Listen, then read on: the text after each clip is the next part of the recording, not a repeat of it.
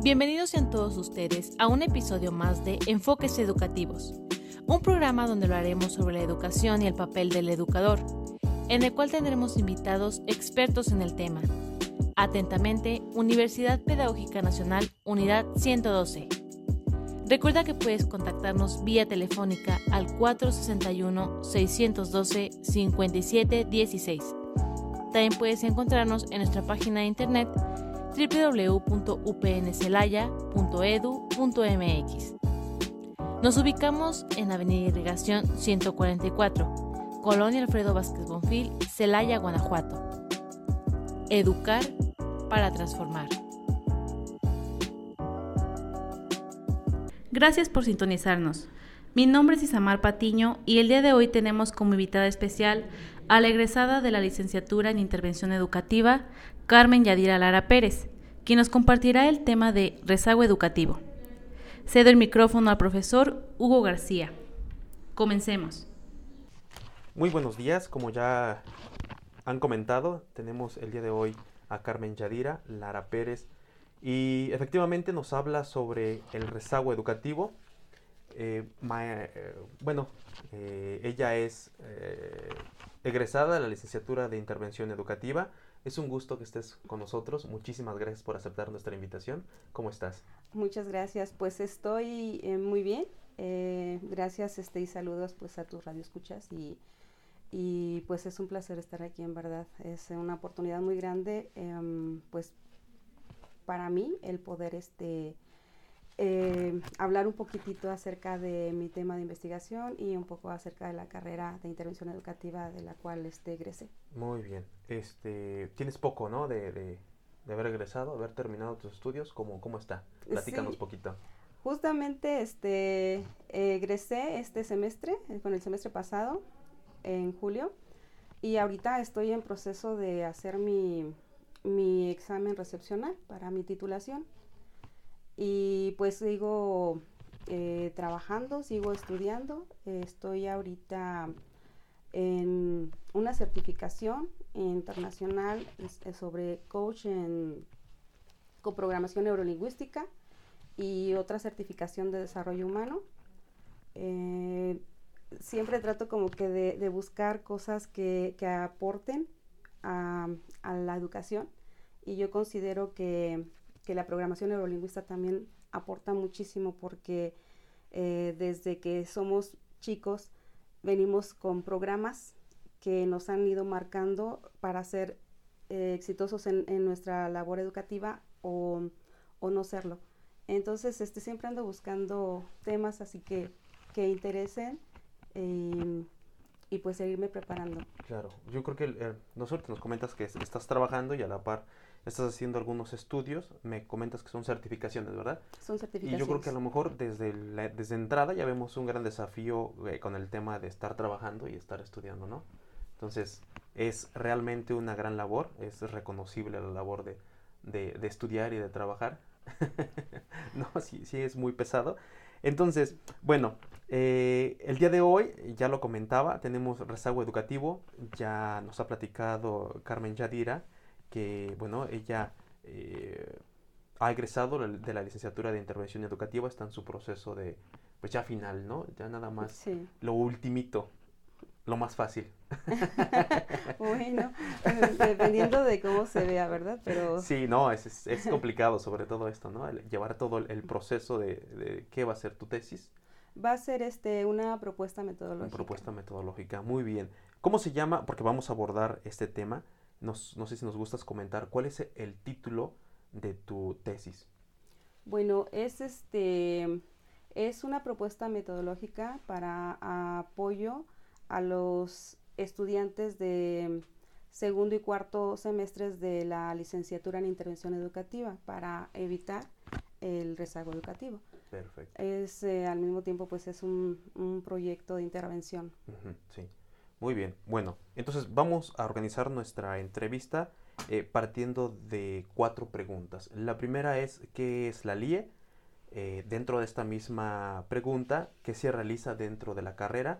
Como un segundo punto o pregunta, ¿cuál es el perfil de egreso? Es decir, ¿con qué elementos debería de contar aquel que, ha estudiado ¿no? esta carrera de intervención educativa. como tercera pregunta, ahora sí vamos a abordar eh, tu tema, cómo elegiste tu tema de investigación y número cuatro y última, cuál es la propuesta para que la situación mejore. ¿no? partiendo de, esta problemática que tú has identificado y de la cual tú decides ¿no? Eh, abordar eh, tu tesis de investigación. Muy bien, entonces vamos a la primera pregunta, Yadira. ¿Qué es la LIE? Yo no sé si, si quieres hacerlo desde un marco, ¿no? muchos teóricos o desde tu experiencia, ¿cómo, ¿cómo será? Entonces, ¿qué es la LIE? Bueno, eh, la LIE en sí es este, una licenciatura em, de intervención educativa. se propuso, eh, se inició en el 2002, aquí en Celaya iniciaron en el 2005, y es una carrera que atiende las necesidades socioeducativas, o sea, em, atiende varios sectores de la población, si no es que la mayoría de los sectores de la población, pero todo es a nivel educativo. Em, busca transformar las realidades este, diseñando uh, proyectos, diseñando este, um, pues em, maneras, o sea, de, de, solución de problemas, o sea, proyectos, programas para solucionar situaciones problemáticas en algún contexto. O sea, la LIE es una carrera muy, muy importante y bueno, me gustaría mucho eh, hacer énfasis en que es una carrera mm, muy diversa, o sea, tiene bastantes posibilidades. Por lo regular, siempre nos confunden o nos dicen, este, ah, es que la LIE está en UPN y en UPN solamente hay carreras para maestros.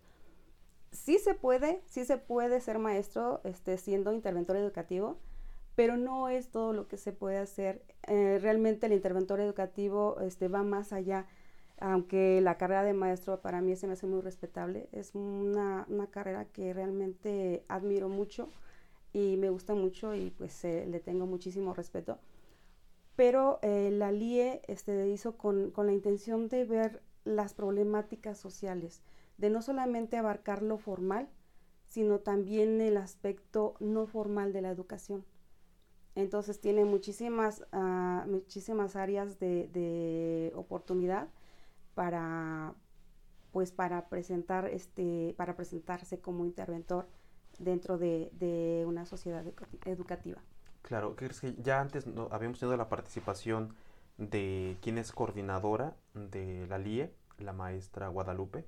Sí. Y antes que ella había participado también un poquito sobre la historia de la LIE con la maestra Perla, la subdirectora de, UPN. Entonces, sí. ha sido un tema eh, controversial, sobre todo que creo que yo me dedico a, bueno, no me dedico, más bien, este, eh, eh, tengo la participación o la dicha de contribuir un poco con, chicos de la LIE y he identificado que sobre todo su perfil o su tendencia es cultural.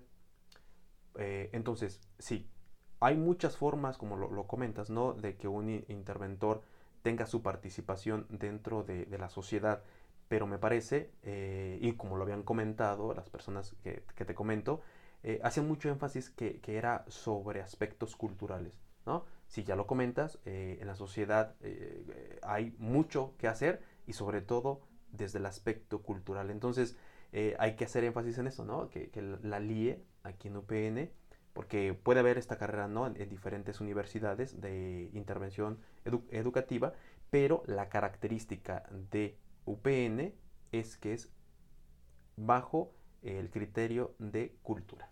¿Sí? ¿Estoy en lo correcto? Sí, bueno, abarca lo que es cultura, educación y sociedad. Ajá. Sí. Perfecto. Muy bien.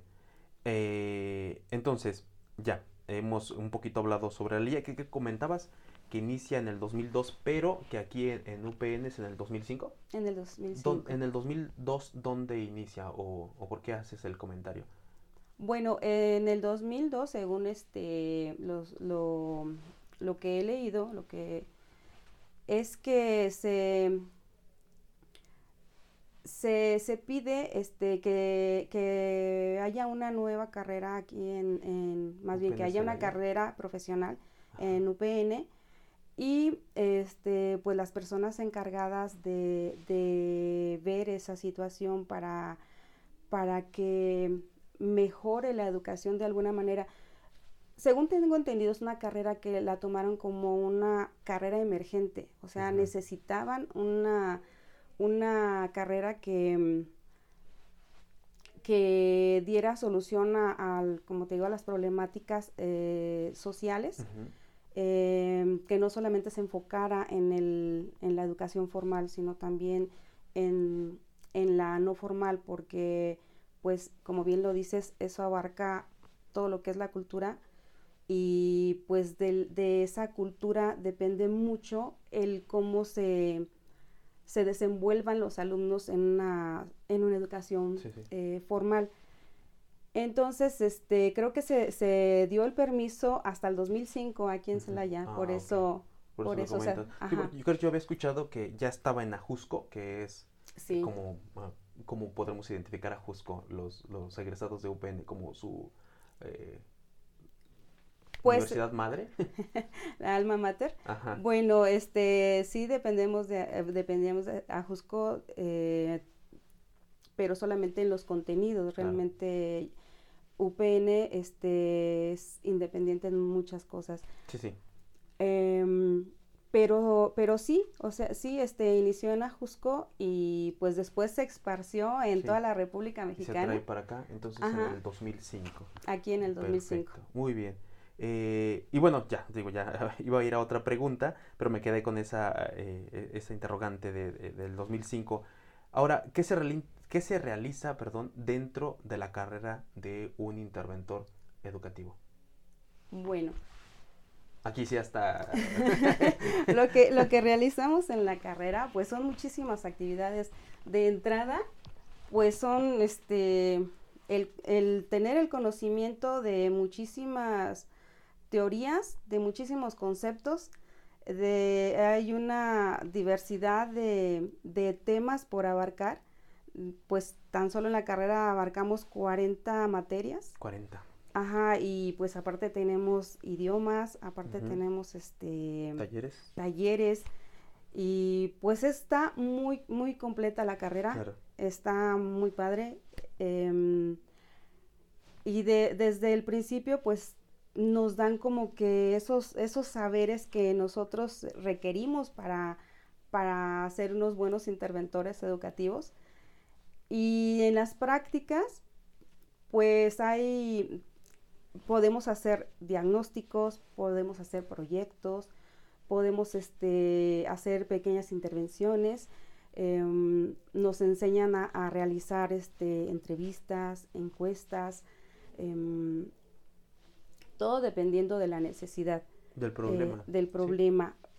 Hacemos este trabajo de campo también, que fue una pues una cosa muy, muy bonita para mí, eso se hace en microhistoria, empezamos en microhistoria en segundo semestre y pues como se trabaja en equipos, eso nos ayuda primero a pues organizarnos, este, ya no individualmente, sino saber trabajar en equipo, en identificar en qué lugar queremos trabajar.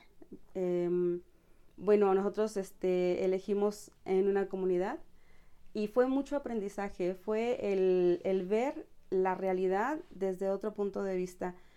Vimos situaciones, este, por ejemplo, de la falta de trabajo en la comunidad, de, de que las familias ah, esperan eh, los apoyos de gobierno para cubrir algunas necesidades, que las personas mayores este, se dedican todavía a la cosecha. Em, pero vemos también este, que hay cosas que pueden favorecer a la comunidad. Entonces, este, desde un diagnóstico que, iniciamos, eh, vamos viendo las carencias, las necesidades y vemos la posibilidad de incluir algún, algún proyecto como para que eso mejore. Obviamente este, nos preparan para ser muy objetivos, para ver este, la situación de la comunidad de una manera em, desde el no juicio, sino el saber que cada lugar tiene sus costumbres distintas, sus pensamientos distintos y nosotros como futuros interventores solamente vamos en plan de, de conocer si hay alguna necesidad y nosotros como mediadores tratar de, de, no de solucionar el problema, sino de hacerles ver que existe ese problema y buscar en conjunto una solución. Ya después, este, pues lamentablemente se, se llegó la pandemia y pues ya no hubo como que esa conexión con las personas, porque así como nosotros vimos la situación de, de la comunidad, eh, de que vimos que aquí en, en la región existen lugares con, con asentamientos, que están este, con asentamientos este, prehispánicos, en donde a veces este, está como cubierta esa información porque no se, no se, mm, no se investiga, no, no nos damos a la tarea de saber realmente qué hay ni en Celaya ni en las comunidades de alrededor. Hubo equipos que trabajaron en barrios, este, mm, de investigar cuál fue el primer barrio. Eh, hubo personas que tenían justo el apellido de la comunidad y entonces eh, esa curiosidad de saber por qué se llamaban como su comunidad, pues como que los impulsó a investigar más y ya se van dando cuenta que tal vez sus antepasados fueron los iniciadores de esa comunidad.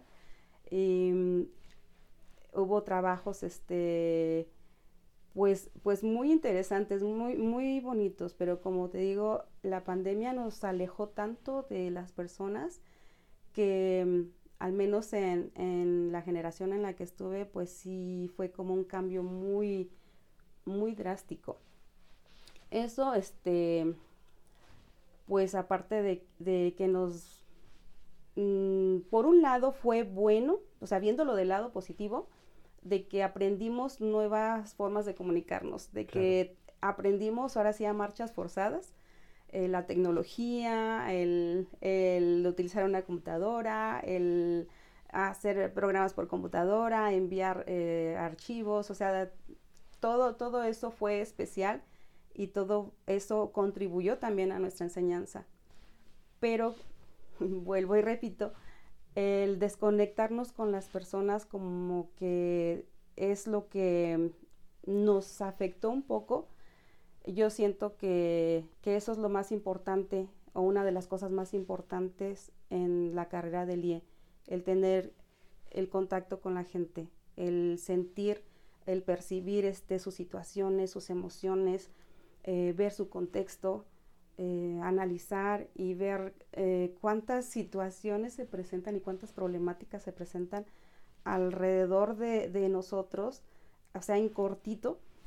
Recuerdo que la maestra de microhistoria nos dijo, una vez que empiezan con la carrera de, de intervención, su mundo cambia, su percepción cambia completamente, porque vas en el transcurso de la universidad a tu casa, pues ya te encuentras con, por ejemplo, las personas que, que, están tirando basura en la calle o las personas indigentes o te fijas si hay personas que visten y se arreglan de manera muy distinta a como tal vez tú te acostumbras vestir o ves este personas mayores que el el esposo va adelante, adelante caminando y la esposa va atrás con, con los hijos, exacto.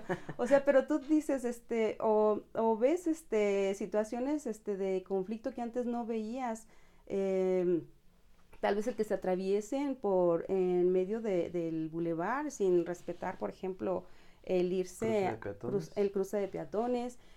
Son muchas situaciones que vas viendo a lo largo del día. Y es verdad lo que dijo la maestra, este, una vez que estás en, intervención, ves el mundo de una manera diferente y te enfocas a muchas situaciones que dices, ¿por qué?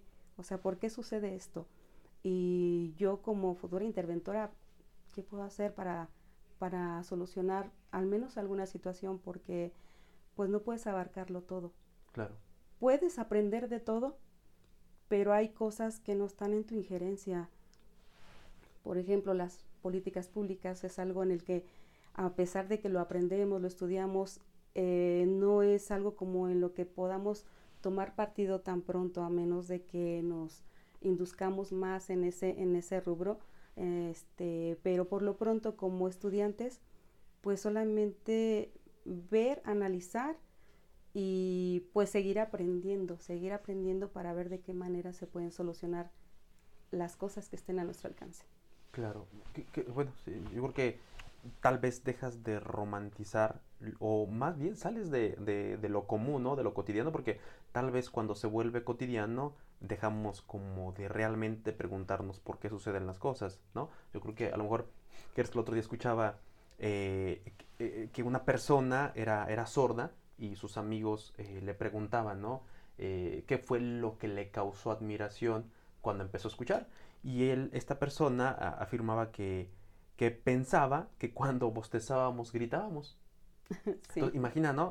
realmente nosotros perdemos esa curiosidad, nos metemos tanto en el plano que no, no es de nuestro interés. Eh, lo comentaba hace ratito y pareciera que nos da risa. Digo, me da de risa porque a lo mejor me acuerdo de algunas situaciones personales y, efectivamente, ¿no? Se encuentra al señor que va hasta adelante caminando y, la señora atrás con los niños y con las bolsas de mandado, ¿no?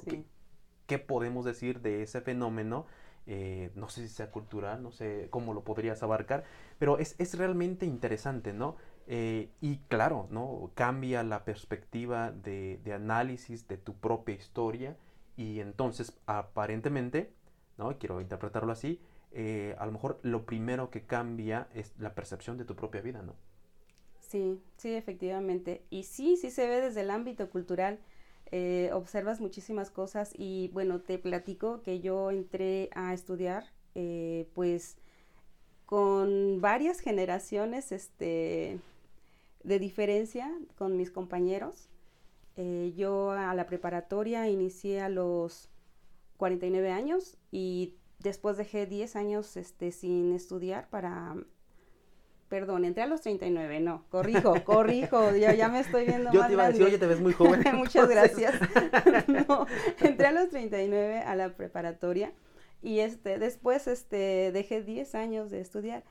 Y me di cuenta que cuando entré aquí, pues todo era muy diferente. O sea, primero yo entré con una emoción de que iba a ser mi carrera por primera vez y era una escuela que, que en un tiempo yo quería entrar y sí quería entrar en ese tiempo como maestra, pero ya después me hablaron de la carrera de intervención y pues me encantó lo que me dijeron y dije, pues qué padre, ¿no? Porque nos van a dar clases eh, sociólogos educativos, psicólogos, interventores educativos, hasta un antropólogo, social, filósofos, o sea, para mí era algo increíble, algo, algo muy bonito, porque dije, todos los conocimientos que voy a adquirir de cada uno de ellos, pues es fabuloso para mí.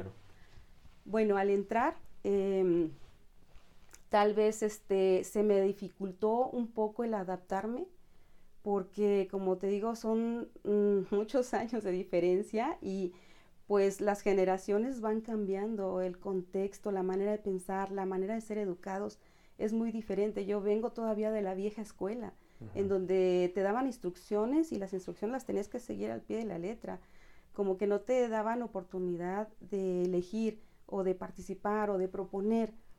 Entonces, este, fue un poco complicado para mí y tal vez em, mi manera de ser era, pues, según mi educación, eh, cosa que, tal vez no se, no compaginaba tanto con los chicos más jóvenes. Aprendí mucho de ellos, sí te lo puedo decir, aprendí demasiado, pero sí fue un poquito difícil para mí adaptarme y tal vez para ellos también adaptarse a tener una persona mayor que pareciera que fuera su mamá que los iba a regañar. Claro. Entonces digo, no, o sea, hasta ese detalle tenemos que ver de que cómo, cómo ver las diferentes generaciones y cómo se pueden incluir sin que haya ese, ese roce de, cultura, simplemente, o sea, que haya inclusión en todos los aspectos. Y, y, pues yo considero que se puede dar un aporte muy importante, tanto de una generación como de otra, porque ambas aprendemos. Claro. Entonces, eh, sí me fui adaptando con el tiempo eh, para suavizar mis situaciones. Pues sí, yo recurría a todo lo que había en, UPN, incluso este, a las psicólogas que estaban ahí dispuestas para ayudarnos, que en verdad me ayudaron demasiado a comprender mi realidad y la realidad de ellos. Y, y, este, y pues a seguir adelante con mis objetivos, con lo que yo quería hacer, eh, buscar la manera, obviamente, de, de no, no ser este impositiva, pero sí de empezar a dar mi opinión, empezar a abrirme, de empezar a, a, mm, expresarme y involucrarme, cosa que eh, pues eh, anteriormente pues no me lo permitían, o sea, no se me permitía en, en, en mis anteriores escuelas. Claro.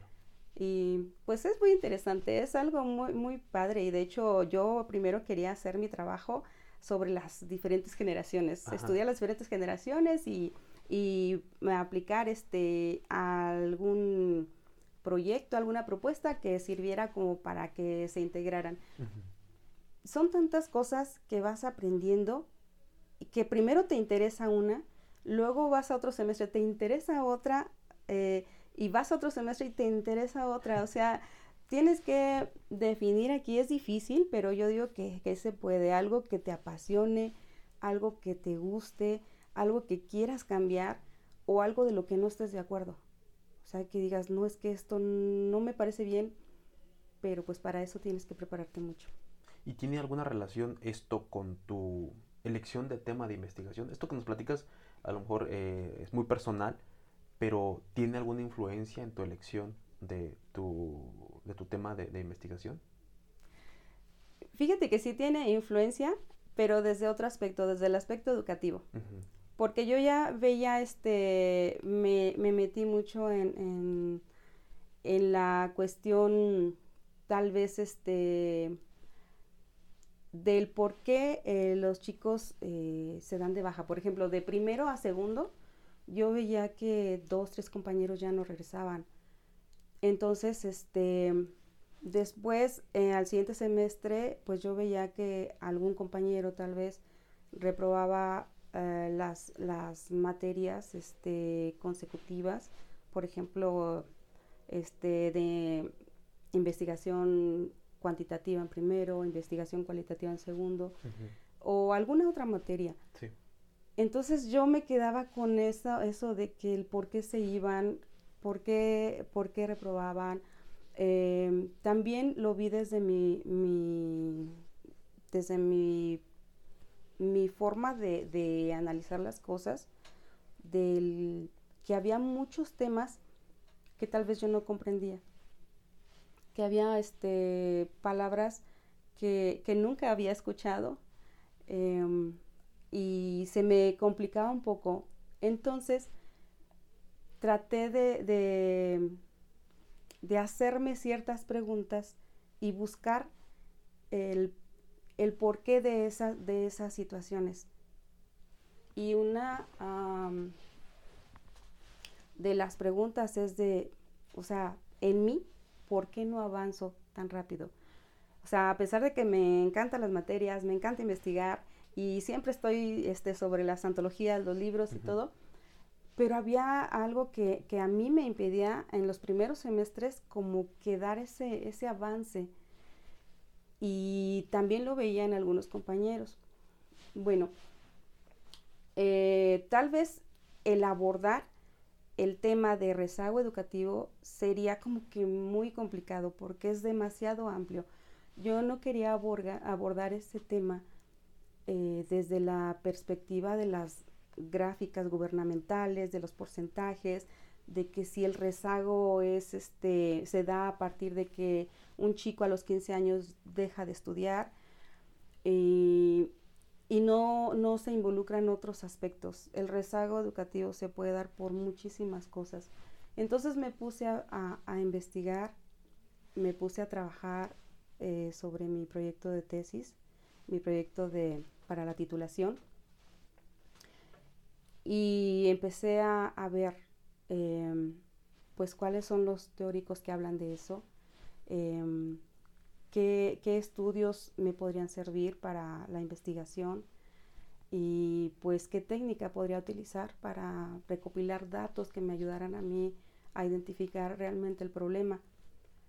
y pues encontré, eh, bueno, buscando, encontré este, a Pierre Bourdieu, que es un sociólogo francés de mitades del siglo XX, que él habla eh, acerca de la desigualdad social, desigualdad económica, desigualdad cultural y desigualdad en la educación. Pero él lo ve desde el punto de vista de falta de capital cultural. Y allí es donde empiezo yo a, a comprender que sí es cierto, porque cuando, por ejemplo, un chico viene de pues de un ambiente en donde no hay mucho dinero para libros, no hay mucho dinero como para, para pasear, para viajar, eh, donde su contexto es así tan pequeño y su lenguaje es eh, muy reducido, pues obviamente se va a complicar ya cuando estés estudiando un, nivel más avanzado. O sea, porque vas eh, jalando todo eso, todo ese aprendizaje, pero falta más.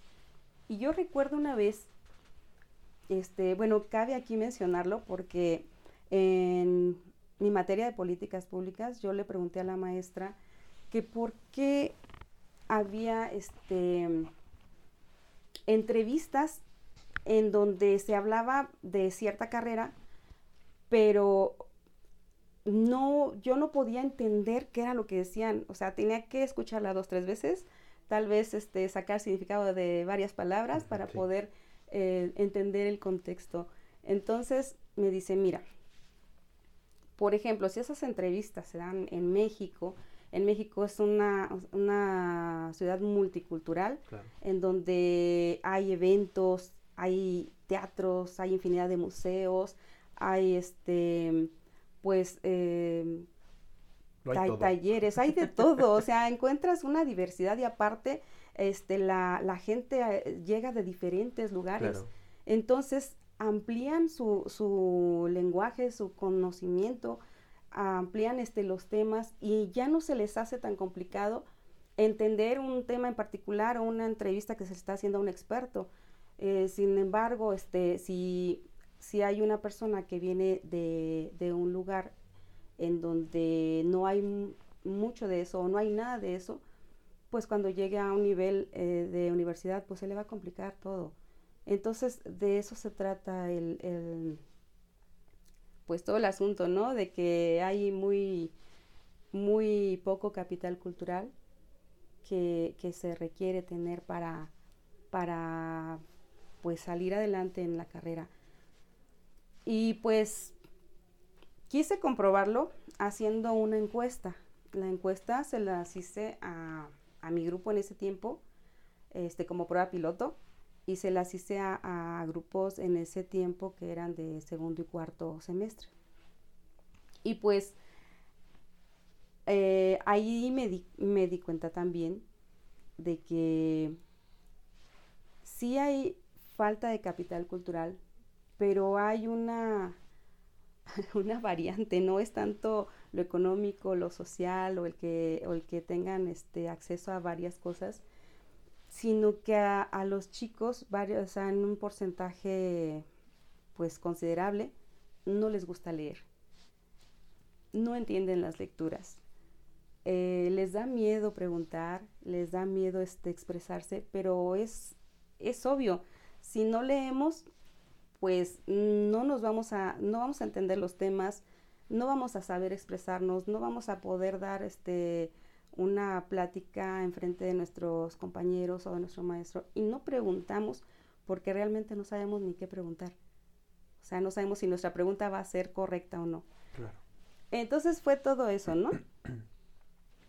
Y bueno, a partir de ahí eh, dije, ok, vamos a empezar con esto. Es la falta de capital cultural y este el que no, le, no, no les gusta mucho la lectura o no le entienden a los temas o al maestro porque pues no, no se les da ese conocimiento. Y entonces dije, ok.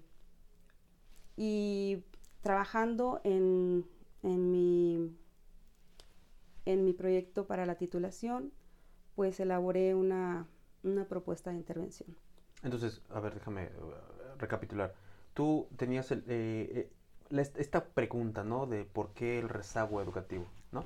Entonces, tú llegas a, a, estudiar a Pierre Bourdieu, donde, bueno, te tocas con este, ¿qué será? Este concepto de, me decías, capital. Eh, la falta de capital cultural. Falta de capital cultural. Y se entendía que el, capital cultural es cuando la persona no tiene las herramientas necesarias para poderse involucrar en un contexto o lo interpretabas cuando, sabes que en una clase no entiendo y, y, esta falta de, capital cultural se daba a que, por ejemplo, no sé, yo eh, crecí en un rancho y en el rancho pues no había libros, entonces pues obviamente no iba a estar acercado a, a, un libro, ¿no? Y por lo tanto pues no, no sabía de lecturas pienso que basta nada más el conocimiento que se da en la escuela, de pronto te topas con la universidad y, entonces falta mucho. ¿Por qué? Porque si de por sí es complicado una situación eh, eh, ordinaria, ¿no? Eh, o normal, el, el, hecho de que no viajo, no salgo, no voy a lugares donde hay concurrencia de personas que tal vez conozcan más del mundo,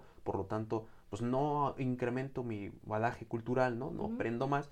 Y entonces, una de las problemáticas que identificaste es que el alumno cuando llega al salón de clase a falta de, su capital cultural, le cuesta trabajo entender los contenidos o las palabras que a lo mejor un filósofo va a utilizar, ¿no? Como esencia, como metafísica, como etcétera, que un pedagogo va a utilizar y va a decir, no sé, eh, vamos a hablar, no sé, hoy de de Paulo Freire. Y, bueno, entonces no se entiende ¿por qué? porque de por sí no es complicado entender los tecnicismos. Entonces al alumno que está estudiando y que se encuentra con esta gran variedad de personas, tú me platicabas antropólogos, filósofos, interventores educativos, etcétera. Entonces sí es complicado. Ese es tu problema, ¿no? Con, del cual tú identificas y haces o diseñas tu propuesta. En sí, más o menos, ¿es Así eso? Así es. Perfecto. Bueno, para que, tal que me pierdo? clarísimo. Muy bien. Ok, ¿y? Bueno, em, la propuesta se basa en, en tener un alumno tutor. Ok. El acompañamiento, para mí es básico el acompañamiento porque yo también me daba cuenta cuando tenía acompañamiento de mis maestros, de mis tutores o de un compañero de un semestre más avanzado, eh, se me facilitaba todo. O sea, era más comprensible. Entonces, em, ya tenemos a nuestros maestros tutores que se encargan de apoyarnos en algunas necesidades, pero obviamente no se puede abarcar todo y a veces no, se puede em, identificar eh, la situación de una manera personalizada. Y como te decía, a algunos compañeros les daba pena preguntarles a los maestros y otra parte también desde que a Jorge sentían que se iban a burlar de ellos por porque no conocían esos temas o no conocían este esos conceptos. Y yo considero que si, si se ponen em, en pone en marcha esta, esta propuesta, eh, ayudaría demasiado a los jóvenes de los primeros semestres. O sea, los primeros semestres son básicos para evitar ese tipo de rezago y inclusive para evitar la deserción en alguno de los casos cuando se sienten los chicos muy frustrados. Otra, de que sería un apoyo también para los chicos, por ejemplo, de octavo, que están haciendo su servicio social, profesional, que los pudieran hacer en UPN.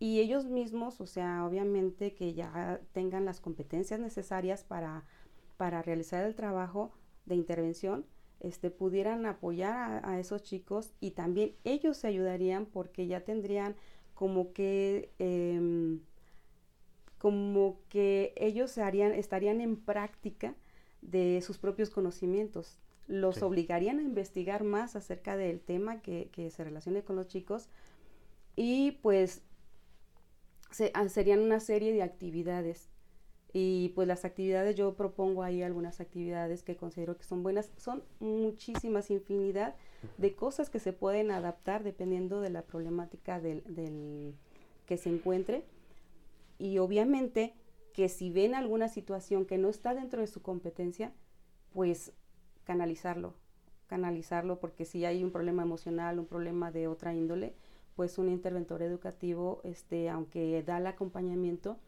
pues no puede solucionarlo en, pues en, su totalidad. entonces, este sería como que un apoyo también para los tutores y un apoyo inclusive para los maestros, porque ya seguirían sus clases de una manera regular y cuando los chicos llegaran a un semestre más avanzado, pues ya tendría como que ese conocimiento y ya tendría este pues ahora sí herramientas para continuar los siguientes este las siguientes materias. Y la característica entonces de este compañero tutor sería que fuera del semestre octavo. Del semestre octavo, porque aquí en UPN en octavo es cuando se dan las prácticas. prácticas? La, perdón, la, el servicio social profesional. Sí podría ser también de, de, prácticas, pero yo considero que ya en octavo ya se tienen muchas muchas herramientas para, para poder apoyar de una manera más significativa al alumno. Entonces son primero sus, sus prácticas y luego su servicio. Sí. Ok, y ya una vez que ha experimentado en campo, ¿no? haciendo sus, sus, prácticas, ahora sí ya tiene una experiencia donde ha conjugado el conocimiento de aula con el conocimiento práctico de sus prácticas, ¿no? Y, y, en un octavo semestre eh, ya tiene este conocimiento, entonces ahora sí, eh, ayudarle a alumnos de, ¿qué semestre me comentabas? Sería de segundo y cuarto semestres. Lo digo de pares porque pues los semestres serían pares. Eh, ya en segundo ya se ve realmente este cómo ha avanzado el, el, alumno este, y ya se ve la eh, si tiene algún problema de identificación de los temas. Perfecto. Ya como interventor se supondría, ¿no? Que al estar en contacto directo con un compañero de segundo o cuarto, incluso, ¿no? Puedes intervenir y hacer una, comentabas, canalización, ¿no? A lo mejor sobre alguna situación personal que a lo mejor conflictúe, ¿no? Eh, algún tipo de aprendizaje, me imagino, ¿no? O, de desenvolvimiento. Muy bien, perfecto. Eh, y bien, bueno, ya eh, hemos abordado la, la tercera pregunta. Voy a la cuarta porque eh, el tiempo ya está por terminarse, es cuál es tu propuesta, bueno, ya, ya, eh, que ayude a mejorar esta situación, que es, me imagino, ¿no? Eh, esto de... sí, la, la, tutoría, el compañero tutor. Y esto este, lo vi, se, se da de alguna manera, por ejemplo, en otras instituciones, en otras universidades, se da de alguna manera en UPN Ajusco y también em, tienen un programa en el Tecnológico de Celaya.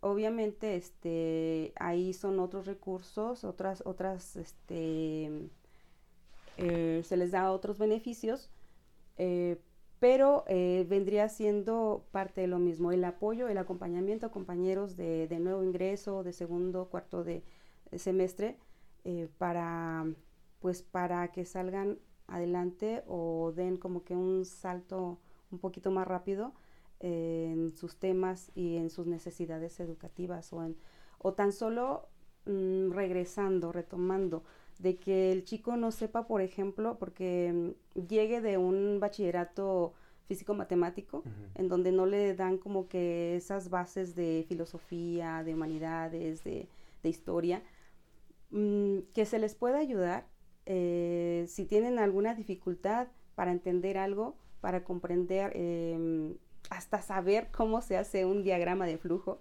un, este, un esquema, em, sería como que más, más este, fácil o mm, si tienen alguna situación como dijimos personal, pues ya lo platicaría a veces este, más, más en compañerismo, o sea, como que, que sería este, de persona a persona y ya no sería tanto como que hablar eh, con todo el grupo em, y sería como que una, una, forma de sentirse más en confianza.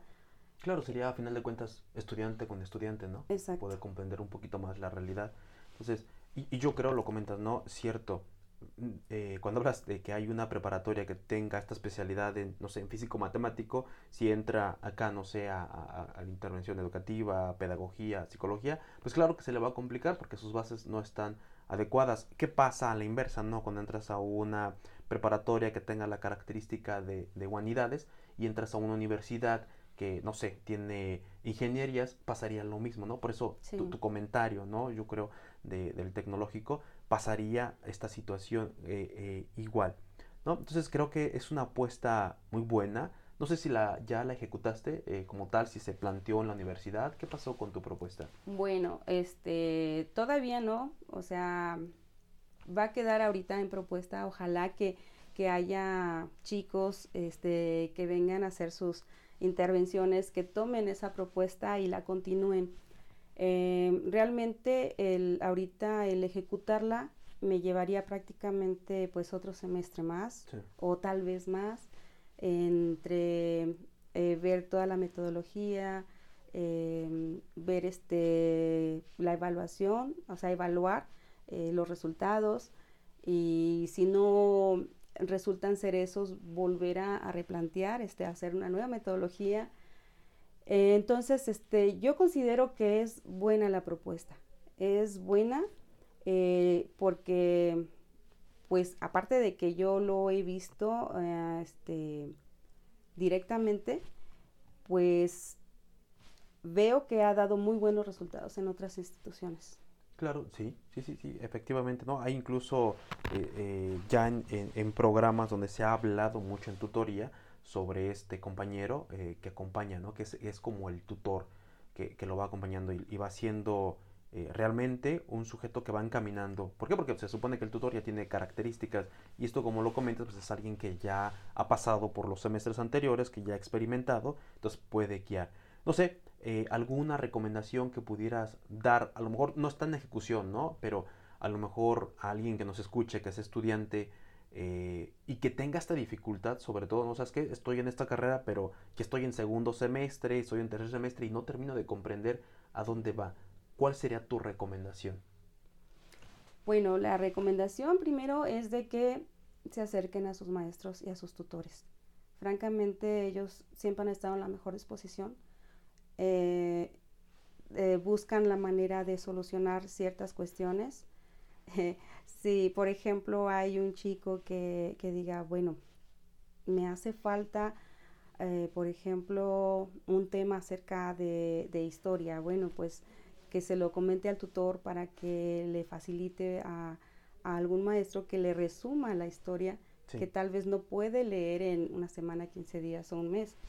Entonces, este, también si tienen temas acerca de inteligencia emocional, que realmente es muy indispensable en todas las carreras, em, y más en esta también porque se requiere mucha socialización, eh, pues también, o sea, primero este, que, que hablen con sus maestros, que hablen con sus tutores, que se apoyen de ellos, que se apoyen también de alumnos de niveles más avanzados, que que sean autodidactas. Si algo no lo comprenden, pues que se investigue, porque ahora eh, que vuelvo a los temas de investigación, me doy cuenta que todo está en las antologías, todo está en los programas que nos dieron los maestros, todo está en nuestros apuntes de semestres pasados, pero ese es el detalle, el volver a leer y releer, que sabemos que una lectura nos lleva a algo, otra lectura nos da un panorama diferente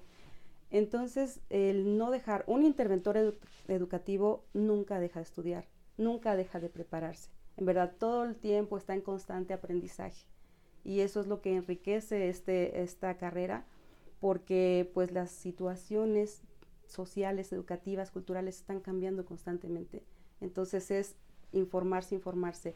Y que tengan paciencia, que tengan este... Mm, eh, esa, esa, esa, o sea, que vayan poco a poco viendo la, la, las cosas, obviamente, pero sin detenerse a estudiar, a prepararse.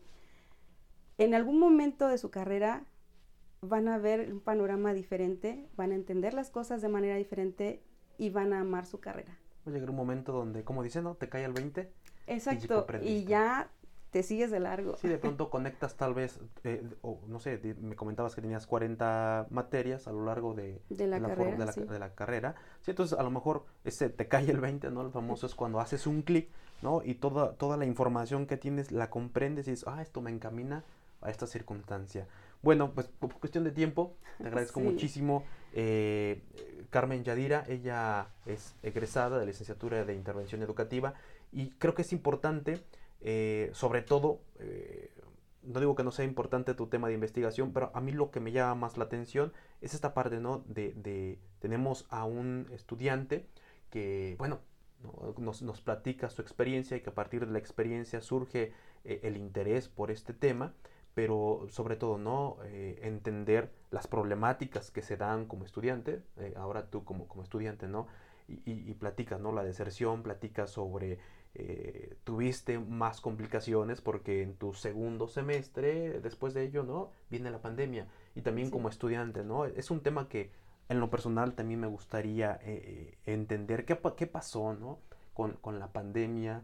Eh, hubo un avance educativo, hubo un rezago educativo, ¿qué sucedió? Y yo creo que es importante preguntarnos ante este fenómeno social, ¿no? Y que a lo mejor ha de competir bastante eh, estas, o nos da pie para estas nuevas investigaciones. Pero bueno, me gustaría a ver si en, la, otra ocasión eh, y avanzas, porque me comentas que estás haciendo otras certificaciones, ¿no? En programación neurolingüística. Ajá, está este, en desarrollo, desarrollo mm, social, desarrollo social, este, y eh, sí, es este, es una certificación en coaching en de, en programación neurolingüística. Perfecto, entonces me imagino que vas a seguir con tu maestría y vas a seguir con tu con otro otro tema de investigación a lo mejor, ¿no? sí, sí, también la maestría me gustaría mucho abarcar lo que es este la, la neuroeducación,